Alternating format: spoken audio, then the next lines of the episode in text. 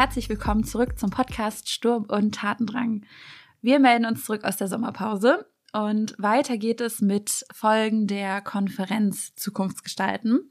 Und den Anfang mache ich heute mit Nicola, die mir gerade gegenüber sitzt. Hallo Nicola. Hallo Mathilda. Schön, dass du da bist. Ähm, zu Beginn würde ich einfach mal direkt einsteigen mit der Frage, wer bist du, Nicola? Woher kommst du? Was hat dich hier nach Flensburg verschlagen? Ähm, wir studieren ja zusammen, wir sind im selben Jahrgang. Aber wie bist du damals auf die Idee gekommen, Transformationsstudien zu studieren? Ja, also ich habe in Berlin an der Humboldt-Universität Europäische Ethnologie und Medienwissenschaft im Bachelor studiert, ähm, komme aus der Region Berlin-Brandenburg, aus einem kleinen Vorort.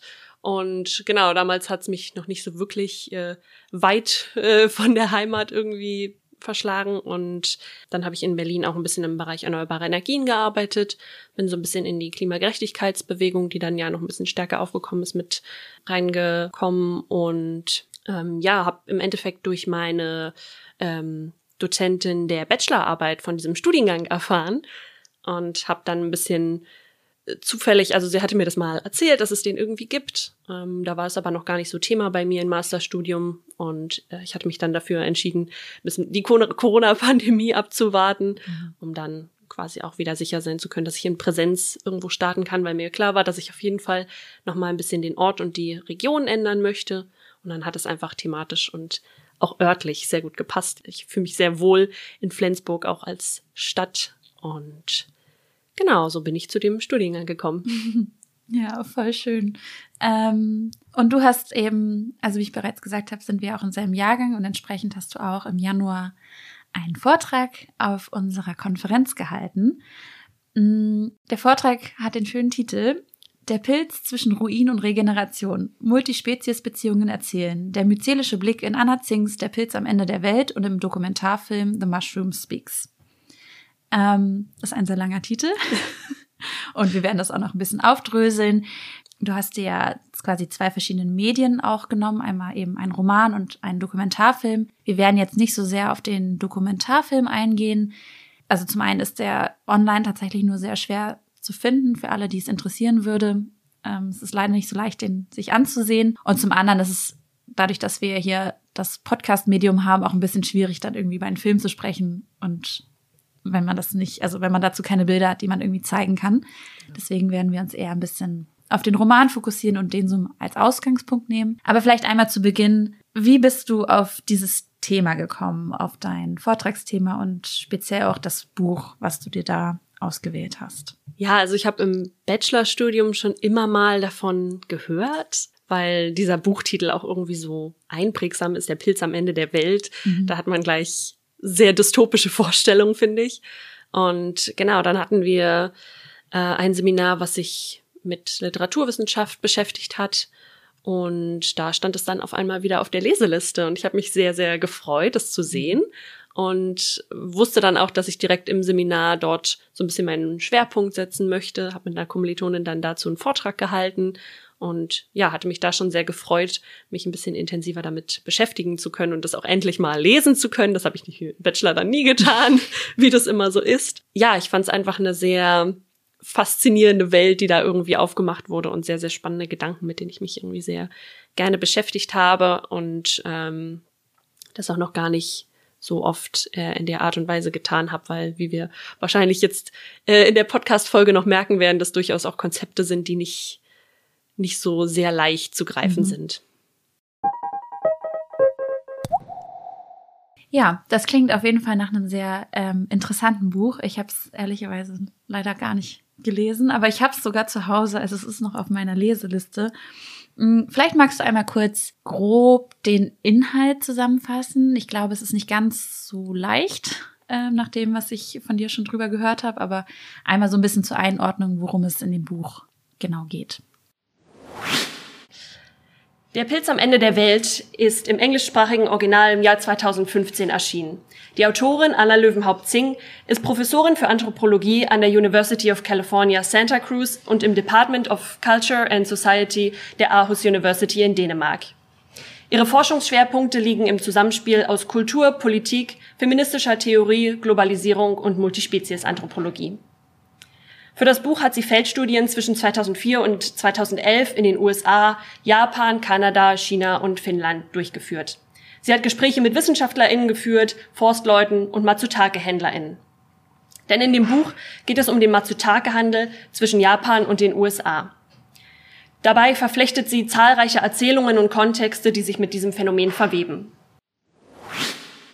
Ähm, der Matsutake-Pilz ist ein Speisepilz, der vor allen Dingen in Japan eine sehr große kulturelle Bedeutung hat. Ähm, der wird da als sehr wertvolles Geschenk angesehen ähm, und ist auch früher sehr viel in Japan gewachsen, aber es wurden dann irgendwie auch sehr viele Monokulturen ähm, dort gepflanzt und in diesen Wäldern wollte der Pilz nicht mehr wachsen. Und dieser Pilz ist aber auch nicht kultivierbar. Ähm, mhm. Bedeutet, die SammlerInnen müssen quasi nach wie vor auf diesen Pilz irgendwie stoßen und der kann nicht wirklich äh, angepflanzt werden. Und es stellt sich irgendwie heraus, dass er aber auch in Oregon, in den USA, im Bundesstaat Oregon, sehr viel äh, wächst und mhm. dadurch hat sich so ein auch sehr prekäres Milieu von SammlerInnen dort äh, gebildet und das untersucht Zing dann zum einen und wie auch diese Beziehungen, diese äh, Warenbeziehungen zwischen den USA und Japan vor allen Dingen laufen, ähm, wie dieser Pilz halt irgendwie dieses Objekt ist, was so viel Freude auslöst, wenn man es dann findet, mhm. aber wie es dann irgendwie auch zur Ware wird und auf dann auf der anderen Seite irgendwie wieder dieses Geschenk ist. Ja, und das ist irgendwie so der Pilz im Kleinen ist so dieses eine Objekt, was sie untersucht und ähm, dann wird es aber was, was viel Größeres und sie macht da die, diese ähm, kapitalistischen Wertschöpfungsketten dann auf. Und das ist auch, also es klingt auch gerade so, es ist eher so ein bisschen in Richtung Sachbuch wahrscheinlich. Also jetzt kein fiktiver Roman. Also fiktiv auf jeden Fall nicht, aber ähm, dadurch, dass sie Ethnologin ist, arbeitet sie auch mit vielen Interviews. Also sie hat sehr viel mit den ähm, Matsutake-SammlerInnen gesprochen, mit WissenschaftlerInnen ähm, und auch dann den KonsumentInnen, also mit allen Leuten eigentlich dieser dieser Warenkette. Und ähm, genau deswegen ist es irgendwie sehr also es ist es wird tatsächlich auch als Essay beschrieben. Genau und ist eher ein Gefüge aus Kapiteln die dann so dieses große ganze Bild ergeben. Sie verwendet ja auch oder die Erzählweise ist ja auch eine besondere Art des Erzählens oder vielleicht eine, auf die man jetzt nicht so oft stößt. Und du hast auch schon gesagt, sie ist selber auch Ethnologin, also vielleicht kommt das auch so ein bisschen daher. Aber wie sie schreibt, das nennt sich ja das ethnografische Schreiben, richtig? Genau, ja, okay. das ethnografische Schreiben, was halt aus der Ethnologie kommt und vor allen Dingen auch viel damit arbeitet, ähm, was auch Anna Zing gemacht hat, dass halt Feldforschung betrieben wird, dass du im Feld bist und dort die Leute auch wirklich kennenlernst, mit denen sprichst, ähm, und alle, ja, alle Perspektiven dann irgendwie auch nachvollziehen kannst und die dann im besten Fall auch aufs äh, Papier bringen kannst und diese, diese Geschichte halt möglichst facettenreich erzählen kannst. Ähm, ich finde es an dem Roman oder auch was du jetzt schon gesagt hast, so interessant. Also wie daran deutlich wird, so dass, wenn man so will, der Hauptcharakter oder so der Akteur quasi, der im Mittelpunkt steht, ist der Pilz. Genau. Ähm, und das ist interessant, weil das ja, also der Pilz ist etwas nicht Menschliches. Genau, und gerade auch wenn es ja dann doch, also es ist jetzt kein fiktiver Roman, aber es ist trotzdem jetzt auch nicht ein reines Sachbuch, es ist jetzt kein informatives Buch über den Matsutake-Pilz. Und dann finde ich es einen spannenden Ansatz, den sie gewählt hat, zu sagen, sie stellt einen nichtmenschlichen Akteur sozusagen in den Mittelpunkt ihres, ihres Buches, ihres Romanes. Und von da ausgehend erzählt sie dann halt quasi ja letztlich die Geschichte des Pilzes, des Akteurs. Und ich weiß nicht, ob du da irgendwie Gedanken zu hast, aber so, also so, warum sie das gemacht hat und was man davon vielleicht auch, also was wir davon auch lernen können oder was das macht beim Lesen. Vielleicht auch so ein bisschen dieses, wie sehr man da trotzdem eine Verbindung herstellen kann, wenn das ja was ist, wo wir jetzt also ich weiß nicht, wie ein Pilz fühlt. ähm, ich kann da jetzt nicht so gut äh, relaten sozusagen, aber trotzdem geht man ja vielleicht mit und es ist irgendwie interessant und ja, aber was das eben ausmacht, dass es ein nichtmenschlicher Akteur ist. So, was mhm. deine Gedanken dazu sind. Ja, es ist halt total spannend, weil es eine ganz andere Perspektive ist als die, die wir irgendwie gewöhnt sind. Mhm. Und das, ja, der Reiz daran ist halt zu sehen, wie dieser Pilz wirklich im Mittelpunkt dieser ganzen Handlung steht. Also dieses prekäre Milieu von SammlerInnen gründet sich irgendwie um diesen Pilz herum. Da kommen ganz viele Menschen zusammen, die dann spezifische Handlungen haben. Und das ist auch so dieses, der, der Kernpunkt von der Ethnologie, diese ganz spezifischen Handlungen und Praktiken dann mhm. herauszuarbeiten. Genau, und das geht dann halt nur, wenn man sich auch wirklich äh, die Zeit nehmen kann, um dort vor Ort zu sein. Ähm, genau das zum einen und dann halt ja auch diese diese kulturelle Bedeutung zum anderen. Ja, dass der der Pilz dann halt wie so ein kleiner Akteur erscheint, aber man auf so große Zusammenhänge schließen kann. Mhm. Ich glaube, das ist auf jeden Fall übertragbar auf andere äh, Zusammenhänge und genau natürlich der Pilz auch als etwas irgendwie so unscheinbares mhm. ähm, und ich glaube wenn wir von Pilz reden dann denken wir im ersten Moment so an diesen Fruchtkörper den man dann auch essen kann oder der jetzt im Fall des Matsutakis auch so, einen, so einen großen Wert hat. Aber mit dem Pilz geht ja irgendwie auch so viel mehr noch einher. Das Myzel ist das meist unterirdische Geflecht des sichtbaren Fruchtkörpers. Das Myzel ist die Gesamtheit der fadenförmigen Zellen des Pilzes. Ein Myzel ist auch das größte Lebewesen auf dem Planeten. Es erstreckt sich im US-Bundesstaat Oregon über neun Quadratkilometer, hat ein geschätztes Alter von 2400 Jahren und ein Gewicht von 600 Tonnen. Also dieses Pilzmyzel, alles, was sich unter der Oberfläche quasi befindet, so diese fadenförmigen Zellen des Pilzes, die sich dann im ganzen Erdboden ausbreiten. Ähm, die sind total wichtig für, für Wälder auch. Ähm, es gibt ganz wichtige Symbiosen auch mit Bäumen, dass überhaupt die Bäume wachsen können in Wäldern und mhm. ähm, dass sie ja auch wichtig für fruchtbare Erde dort sind. Pilze sind ganz große Recycler im Wald quasi. Sie zersetzen also ganz viele ja dann abgestorbene Tiere und andere Lebensformen. Und ja, sind aber auch natürlich teilweise Parasiten. Mhm. und äh, haben damit aber halt auch ein ganz großes Transformationspotenzial, wenn auch vielleicht ein eher negatives für andere äh, Lebewesen.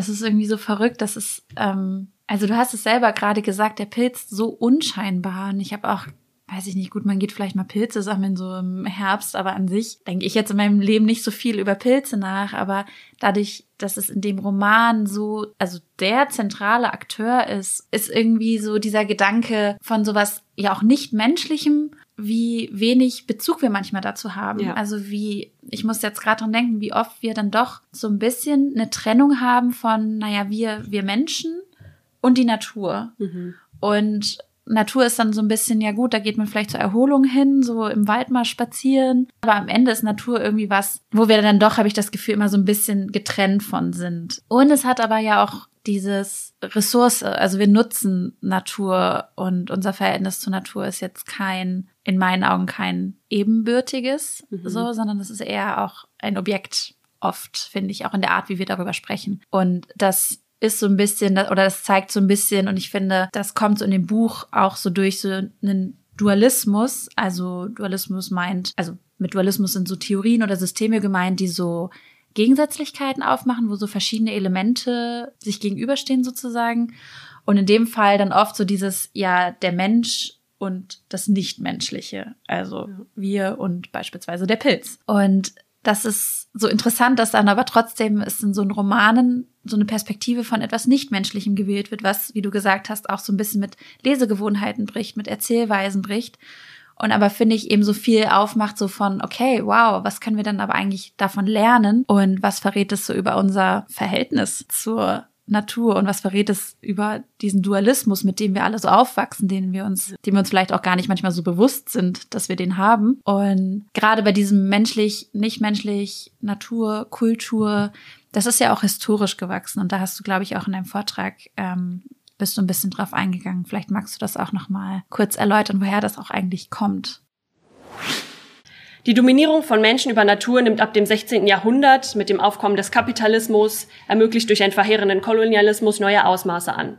Um Besitzansprüche durchzusetzen, wurden Natur, schwarze und indigene Menschen objektifiziert, um wiederum Ausbeutung von Natur, Mensch und Ressourcen zu rechtfertigen. Der Rationalismus als philosophische Strömung stellt dann ab dem 17. Jahrhundert den mit Vernunft ausgestatteten Menschen an die Spitze der Schöpfung und vertieft den Dualismus zwischen menschlichen und nichtmenschlichen AkteurInnen noch mehr. Genau, Anna Zing reiht sich da so ein bisschen in diese postmoderne Tradition ein, wo dieser Dualismus dann halt hinterfragt wird, dieser starke Gegensatz, das ist schon angesprochen, so menschlich, nicht menschlich, mhm. Natur, Kultur. Genau, also hat man zum, zum einen irgendwie diesen Kapitalismus, dann zum anderen diese, diese Naturausbeutung und dann kommt dazu noch so ein bisschen die philosophische Strömung des Rationalismus. Mhm. Ähm, der Rationalismus hat damals den Mensch oder wahrscheinlich auch eher den Mann als die Krone der Schöpfung quasi, ja, als äh, sehr rationales und vernünftiges Wesen quasi nach ganz oben gestellt. Und alles, was dann äh, darunter stand, ist halt ja irgendwie nur zum nur zum Zweck, diesen Menschen weiterzubringen. Mm, diese diese Hierarchie von also von unserer Beziehung so auch zur Natur oder eben so Natur-Mensch-Hierarchie, das zeigt sich ja auch in also so Wissensstrukturen viel. Und da hast du auch in deinem Vortrag drüber gesprochen und auch eine Theorie oder eine Art des, ja, vielleicht auch Erzählens wiederum eben äh, vorgestellt, die so ein bisschen damit bricht und die so ein bisschen mit dieser Hierarchie bricht und das so, ja, wie soll ich sagen, vielleicht auch ein bisschen in Frage stellt. Und zwar das rhizomatische Schreiben. Vielleicht einmal, also ganz generell, was das überhaupt ist, aber auch dieser Begriff des Rhizoms. Magst du das einmal erläutern? Ja, sehr gern. Also genau die Idee oder die Notwendigkeit kommt auch so ein bisschen davon, du hast es gesagt, Wissenshierarchie, dass halt in vorherigen Jahrhunderten ähm, ganz klar war, wie das irgendwie ja strukturiert ist und dass so äh, die Naturwissenschaften einen sehr hohen Stellenwert hatten zum Beispiel. Genau, und mit diesem mit dieser Metapher des Rhizoms, auch wieder eine Metapher aus der Natur, aus der Botanik, ähm, soll das halt aufgebrochen werden. Das Rhizom ist ein Begriff aus der Botanik und bezeichnet einen Wurzelstock. Das Rhizom ist ein meist unterirdisch und waagerecht verlaufendes Sprossachsensystem. Es dient der Speicherung von Nährstoffen und der vegetativen Vermehrung. Ein Beispiel für ein essbares Rhizom ist beispielsweise der Ingwer das Rhizom oder diese, diese Metapher wurde von den ähm, Franzosen Gilles Deleuze und Félix Guattari ähm, in den 1960er Jahren benutzt, um halt ja zu beschreiben, dass es nicht diese Wissenshierarchie, die quasi von oben nach unten aufgebaut ist, sondern dass es etwas ist, was quasi parallel verläuft und was ja ganz viele Anknüpfungspunkte immer hat. Also es gibt beim Rhizom kein Anfang und kein Ende und jeder Punkt ist immer notwendigerweise mit einem anderen verknüpfbar. Ähm, also es lässt sich auch so ein bisschen als als Labyrinth quasi beschreiben. Also es ist irgendwie, ja, man, man ist da irgendwie dort drin und vom einen Weg geht's dann irgendwie zum anderen. Und ja, dass die, die Wissensstruktur äh, zum einen dann halt, ja, einfach aus sehr vielen Umwegen auch immer besteht. Und äh, genau, übertragen auf das Schreiben ist es halt auch eher wieder mit dem Gedanken des Myzels zu sehen, dass, dass es halt nicht unbedingt die eine Erzählung gibt, sondern es gibt ganz viele Erzählungen, die irgendwie zusammengebracht werden können. Es gibt immer irgendwelche Anknüpfungspunkte in Geschichten, auch wenn sie irgendwie nicht so offensichtlich auf den ersten Blick wirken. Und das sind halt auch eher so Strukturen, die man erstmal ja aus ähm, an die Oberfläche befördern muss, quasi, wo man irgendwie Zeit investieren muss und, und gucken muss, was, was die Verbindungen dort überhaupt sind. Ich habe gerade auch gedacht, dass, dass das auch wieder so ein bisschen dieses Thema, also so Erzählungen, ähm, welch, auf welche Arten wird erzählt und dass wir doch sehr halt an unsere westliche Art des Erzählens äh, gewöhnt sind. Und so sind halt, also dass wir damit so groß werden, wie Geschichten aufgebaut werden und wie man Sachen ja quasi erzählt. Auch da wiederum dieses, wer steht eigentlich im Mittelpunkt, über wen wird erzählt und dass dabei eben außer Acht gelassen, also finde ich so in diesem Verständnis oft so vergessen wird, dass eben parallel ja unzählige andere Erzählweisen existieren, die ganz anders sind. Ja. So, aber weil wir irgendwie auch diesen, eben so diesen westlichen Blick und so dieses eurozentrische, also so von quasi von Europa ausgehend ähm, und auch so diesen, diese weiße Art des Erzählens mhm. quasi, mhm. die ist so dominant, dass alle anderen Formen so ein bisschen dahinter verschwinden und das auch nach wie vor nur wirklich Stück für Stück für Stück in ganz, ganz kleinen Teilen mal auch so in Mainstream-Verlagen, würde ich sagen, ja. ähm, Bücher zum Beispiel publiziert werden, die einfach ein bisschen anders erzählen. Ja, und das ist auch wieder ein schöner Bogen zu Anna Zings Buch. Also alle, die jetzt interessiert sind, das zu lesen, sollten das unbedingt tun, weil genau das versucht auch oder macht dieses Buch auch, weil es halt nicht die klassische, das klassische Sachbuch über den Matsutake-Pilz ist, aber mhm. es ist auch keine fiktionale Geschichte, sondern es ist, steckt super viel dichtes Wissen über diesen äh, über diesen Pilz und alles, was um diesen Pilz drumherum passiert, da drin. Aber es ist halt irgendwie auf eine Art und Weise geschrieben, wo irgendwie die Geschichte von den kulturellen Praktiken zum einen, dann mit den Weisen, wie gehandelt wird, ähm, aber irgendwie ganz spezifisch in diesem einen Markt äh, irgendwie zusammengebracht wird und dann irgendwie wieder eine Person äh, vorgestellt wird, die dort die Pilze sammelt und da so ein bisschen erklärt wird, wie überhaupt deren Alltag aussieht. Ähm, Genau, und das ist irgendwie nicht, wie wir uns so ein klassisches Wissenschaftsbuch vielleicht vorstellen, weil dann auf einmal irgendwie auf einer Seite ein ganz langes Zitat von, von dieser Pilzsammlerin steht. Aber ähm, genau, das ist äh, auf jeden Fall eine sehr bereichernde Art und Weise, auch über diesen Matsutage-Pilz in diesem Beispiel so viel zu lernen und so eine, ja, all diese Perspektiven damit zu bekommen. Liebe Zuhörenden da draußen, kurze Pause und Hinweis in eigener Sache. Seit längerer Zeit basteln wir nun an Sturm und Tatendrang. Das Ganze macht uns unfassbar viel Spaß, wir lernen täglich dazu und wir freuen uns sehr, euer Feedback und warme Worte zu lesen und zu hören. Wir merken aber gleichzeitig, dass unser gesamtes Projektvorhaben in erster Linie auch eins ist, nämlich zeitaufwendig. Um unser Wirken für die sozialökologische Transformation langfristig weiterführen zu können, haben wir uns im Rahmen der neuen Folgenreihe zu den Vorträgen der Zukunftsgestalten-Konferenz dazu entschieden, euch die Möglichkeit zu bieten, uns auch finanziell zu unterstützen. Über den Anbieter Steady könnt ihr uns monatlich mit eben dem, was ihr aufwenden wollt und könnt, auf freiwilliger Basis supporten. Uns ist dabei wichtig, unsere Inhalte sollen weiter frei zugänglich und verfügbar bleiben – mit einer Überweisung unterstützt ihr unsere heutige Arbeit sowie die zukünftige Weiterentwicklung des Projekts Sturm und Tatendrang. Details dazu findet ihr über den Link in den Show Notes. Vielen, vielen Dank für jede Form der Unterstützung. Wenn ihr dazu Rückfragen habt, meldet euch sehr gerne bei uns. Und hiermit zurück ins Studio.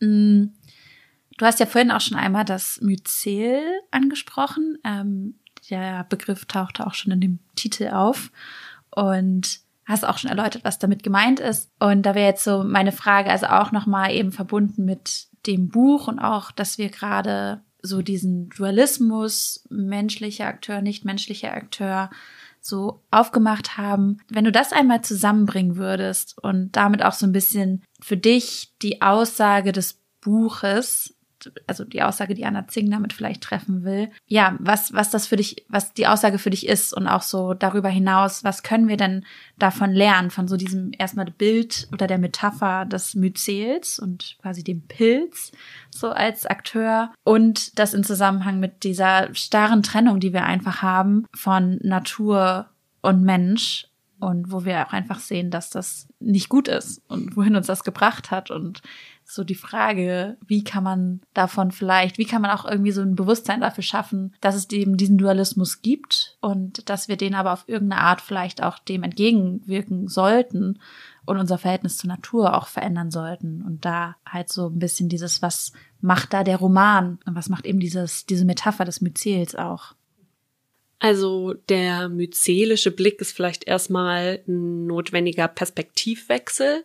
Also was würde es bedeuten, wenn wir in die Haut des Pilzes schlüpfen würden und die Welt aus, aus der Sicht äh, sehen würden zum einen. Ähm, genau, was, was halt auch bedeutet irgendwie, dass wir sehen müssen, dass es diese Trennung Naturkultur gibt und dass wir auch sehen müssen, warum es wichtig ist, dagegen anzuarbeiten. Genau, also zum einen dieser Perspektivwechsel mhm. und Genau, das, also wenn, wenn wir jetzt schauen, das Myzel, ähm, was es für den, für den Erdboden, für den Waldboden quasi tut, ähm, dann ist es ja im Endeffekt auch, dann geht dieses Myzel Kooperation ein, zum Beispiel mit den Bäumen und dann gibt's dort ganz viel Austausch von wertvollen ähm, Nährstoffen auch, die dann in der Symbiose halt den Pilzen und äh, den Bäumen gut tut.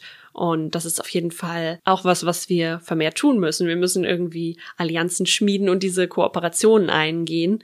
Ähm, das ist ein bisschen die andere Metapher vielleicht. Genau, das ist auch so irgendwie diese unscheinbaren ähm, AkteurInnen sein können, die dann ganz, ganz wichtig und essentiell in, in solchen Beziehungen sind. Und natürlich auch diese, diese Unsichtbarkeit des Myzels, ähm, also Anna Zing nennt es die Kunst der Wahrnehmung, ähm, dass es also eine ganz, also ganz große Aufmerksamkeit auch braucht, um diese AkteurInnen überhaupt erstmal finden zu können und ähm, dann festzustellen, was passiert um sie herum und ja, wie, wie, also wie sind diese scheinbar unsichtbaren und auch äh, ja Rand, Randstrukturen irgendwie total essentiell für die größeren Prozesse, die passieren. Mhm.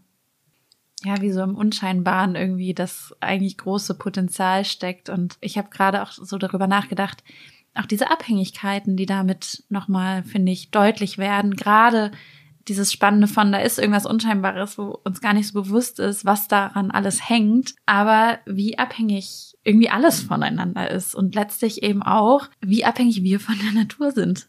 Ähm, was wir irgendwie auch geschaffen haben durch dieses Objektifizieren. Aber ich finde, mit so Abhängigkeiten gehen ja oft auch, also es geht ja auch eine Verantwortung einher, die wir haben. Ähm, dadurch, dass wir in so Abhängigkeitsverhältnissen stehen und dass das irgendwie was ist, was wir uns bewusst machen sollten, dass wir auch dieses Hierarchieverhältnis ja. aufzuheben haben.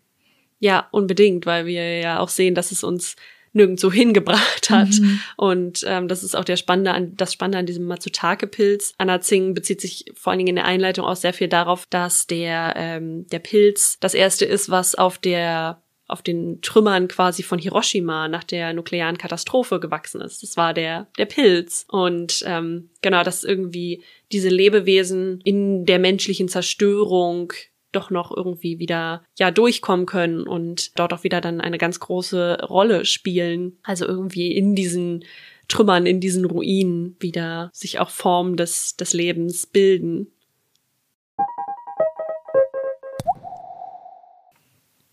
Mm, und wenn wir jetzt so ein bisschen zum Ende hin alles zusammenbringen, worüber wir gerade gesprochen haben, irgendwie so, so Anna Zings Roman als den Mittelpunkt und davon eben ausgehend, dass dieser Roman andere Erzählweisen wiederum aufmacht ähm, und auch die Metapher des Myzels da sehr zentral ist und der Pilz so als das Unscheinbare, was aber so, wovon so viel abhängt, was so viel Einfluss hat und gleichzeitig mit diesem Roman auch, ja, dieser Dualismus Gedanke so eben auch kritisiert wird und so gezeigt wird, was das eigentlich meint und das in den Vordergrund gestellt wird. Wenn wir das jetzt alles zusammennehmen, was hat das für dich mit deinem Verständnis von Transformation zu tun und was können wir davon mitnehmen und lernen und auch alle, die jetzt zuhören? Ja, also vielleicht, wenn wir noch mal so ein bisschen auf das Myzel gucken, irgendwie das zum einen für die Transformation, das ist einfach erstmal ein Startpunkt braucht ähm, und dass man nicht so viel Angst haben sollte, diesen Startpunkt sich einfach irgendwann mal zu nehmen und ähm, quasi zu greifen, weil irgendwie wird's dann immer weitergehen und man wird irgendwie immer andere Anknüpfungspunkte und Leute und Themen finden, die dann einen weiterbringen können. Und zum anderen ist natürlich auch diese Zusammenarbeit einfach total wichtig, was dieser Pilz gezeigt hat, dass, dass diese Beziehungen, die dann geknüpft werden, so ausschlaggebend sind und dass es für die, für die Transformation auch einfach die Zeit braucht, um diese, um diesen, diese Beziehungen zu wertschätzen und weiter aufzubauen. Genau, zum einen dann natürlich, äh, also unter den Menschen, aber natürlich auch darüber hinaus mit äh, nichtmenschlichen AkteurInnen die ja so ein so eine große Arbeit auch leisten ähm, und dafür braucht es einfach noch die die Anerkennung dann und diesen notwendigen Perspektivwechsel, dass das anerkannt wird und ja Genau, also ähm, was Anna Zing dann damit halt auch ausdrücken möchte, dass diese Multispezies-Beziehungen, also dass verschiedene Spezies zusammenarbeiten, da sehr zentral sind. Und ja, dass es nicht schadet, sich einen äh, kleinen Gegenstand anzugucken und dann dadurch darauf auf ja größere Zusammenhänge schließen kann. Und ähm, da in dieser Erkenntnis sollte man auf jeden Fall auch mal aus so klassischen Denkstrukturen quasi ausbrechen, andere Perspektiven mit einbeziehen, mit allen beteiligten Menschen äh, sprechen oder auf andere Weisen mit ihnen interagieren. genau, und ja, wieder vielleicht zurück auf die Literatur äh, zu kommen, halt diese Perspektiven dann auch irgendwie abzubilden, weil irgendwie auch so viel Kraft ähm, da drin steckt, diese Geschichten zu lesen und ja, sich dieses Wissen, in dem Fall über den Matsutake-Pilz, was jetzt vielleicht auch nicht so auf den ersten Blick das spannendste Thema ist, irgendwie dann ja, Wissen zu vermitteln auf eine Art und Weise, mhm. ähm, die verständlich ist und die unterhaltsam ist und ja, damit dann auch wieder Leute über kapitalistische Wertschöpfungsketten lernen kann. Und ja, dass man dann vielleicht auch irgendwie noch erkennt, was es was es braucht oder warum das so wichtig ist. Also so ein bisschen dieses, klar, in dem Fall steht der Pilz im Mittelpunkt, aber das verrät noch so viel mehr über unser Zusammenleben, unsere Gesellschaft, unsere Welt letztlich. Und dass man, wenn man das liest, wie du es so schön gesagt hast. Also man lernt sehr viel über den Matsutake-Pilz, aber ähm, wenn man sich vielleicht auch darüber austauscht oder eben diese Folge mit uns jetzt hört, ähm, so feststellt, dass da eben auch noch viel dahinter ist und vielleicht viel auch angeregt wird zum zum Nachdenken und eben zum selber überlegen, was gibt mir jetzt dieses dieses Buch, was gibt mir dieser Roman, was gibt mir das Thema, was gibt mir der Pilz? ähm, ja, und aufmerksam durch die Welt zu gehen. Ja. Und sich die Zeit zu nehmen, um Sachen zu bemerken und vor allen Dingen in der Natur, aber natürlich auch in, in unserer menschlichen, technischen Welt ähm, zu gucken, was, was sind diese kleinen, unauffälligen Akteurinnen, um die herum irgendwie so viel passiert, mhm. aber denen wir gar nicht die Aufmerksamkeit schenken. Ja, und auf jeden Fall auch zu überlegen, was ist unsere Idee von Fortschritt? Also muss es dann zwangsläufig irgendwas Technisches sein, was aus der menschlichen Welt kommt und geschaffen ist, von den Akteurinnen, die die Welt bisher einfach nur zerstört haben?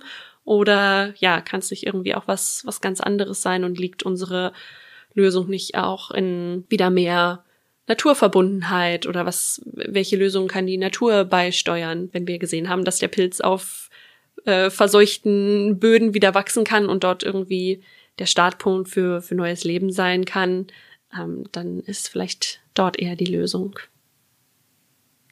Ich finde, das ist ein gutes Schlusswort. ja, ich glaube, wir haben so ziemlich alles gesagt, was wir sagen wollten. Und ich fand es auf jeden Fall sehr, sehr interessant und sehr spannend, die Punkte, die du aufgemacht hast. Ähm, mir hat es sehr viel Spaß gemacht. Ich hoffe, dir auch. Ja, danke für die schöne Aufnahme, Mathilda.